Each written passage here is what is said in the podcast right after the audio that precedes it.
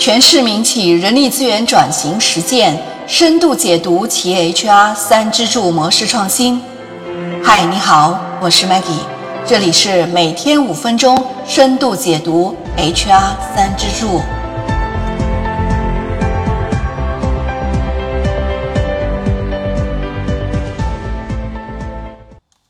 上期我们和大家分享了阿里巴巴的 HR 三支柱发展历程和架构。对于阿里巴巴的 HR 三支柱，我们已经有了初步的印象。今天我们继续和大家来分享阿里巴巴的成长导向型 HR 三支柱。我们先来给成长导向型的人力资源管理体系来下个定义吧。成长导向型的 HR 三支柱，顾名思义。是为了匹配企业战略而采用的高投入、促发展式的人力资源管理体系。那么，阿里巴巴的人力资源管理体系为什么要采用成长导向型呢？我们先来看看它的原因是什么。阿里巴巴之所以这样选择，是基于了四个方面的现实需要，那就是文化落地的需要。人员规模扩张的需要，以及业务的需要和企业愿景的需要。那么下面呢，我们就一个一个来仔细的去看一看。首先，我们就来说说文化落地的需要。由于独特的企业文化，阿里巴巴对员工的价值观是十分重视的。价值观是阿里的群体价值取向，是阿里人的共识，是整个组织的 DNA，是阿里人一直都在坚守的内核。那阿里巴巴有一个六脉神剑，其实就是对其价值观的一个综合阐述。这里呢，我们要详细的说一下六脉神剑是什么。六脉神剑就是阿里巴巴的六个核心价值观，包括六个方面，也就是客户第一、团队合作、拥抱变化、诚信、激情、敬业这六个方面。当其他的互联网公司把速度和创新作为企业生存基础的时候，阿里巴巴却把这个六脉神剑作为了自己的天条，这或许就是阿里巴巴的独特之处吧。在每个季度的员工考核中，阿里巴巴对价值观行为标准的打分占到了总分的百分之五十，这对员工在薪酬晋升等方面起着至关重要的作用。而在大多数的企业，价值观只是作为一个参考因素，由于价值观的软性，评价起来势必会增加绩效考核的成本。阿里巴巴依托具体的分拆性的评价，将六个核心价值观具体演化成了三十种行为方式，这样做更具有操作性，从而对每一位员工都起到了重要的导向作用。而且，阿里巴巴的价值观考核还采用过关式的形式。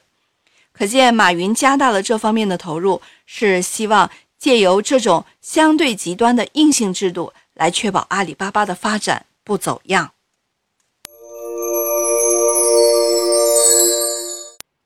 刚才我们说了，阿里巴巴采用成长导向型的 HR 三支柱的第一个原因，也是第一种需要，就是文化落地的需要。那么下面呢，我们来说说第二个需要是人员。规模扩张的需要，因为业务规模的扩张，这些年来阿里巴巴的员工数量也在急剧的增长。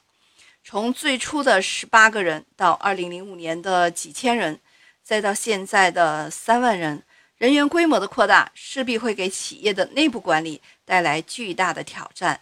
无数的创业型企业都没有能迈过这道坎儿，那阿里巴巴会怎么样呢？对于阿里巴巴来说，这个挑战也是更加的严峻。阿里巴巴的员工偏年轻化，而且还要保证每一个新员工都要有共同的价值观。那么在培养上就得投入更大的精力。事实上，阿里巴巴一向不吝啬培训这方面的投入。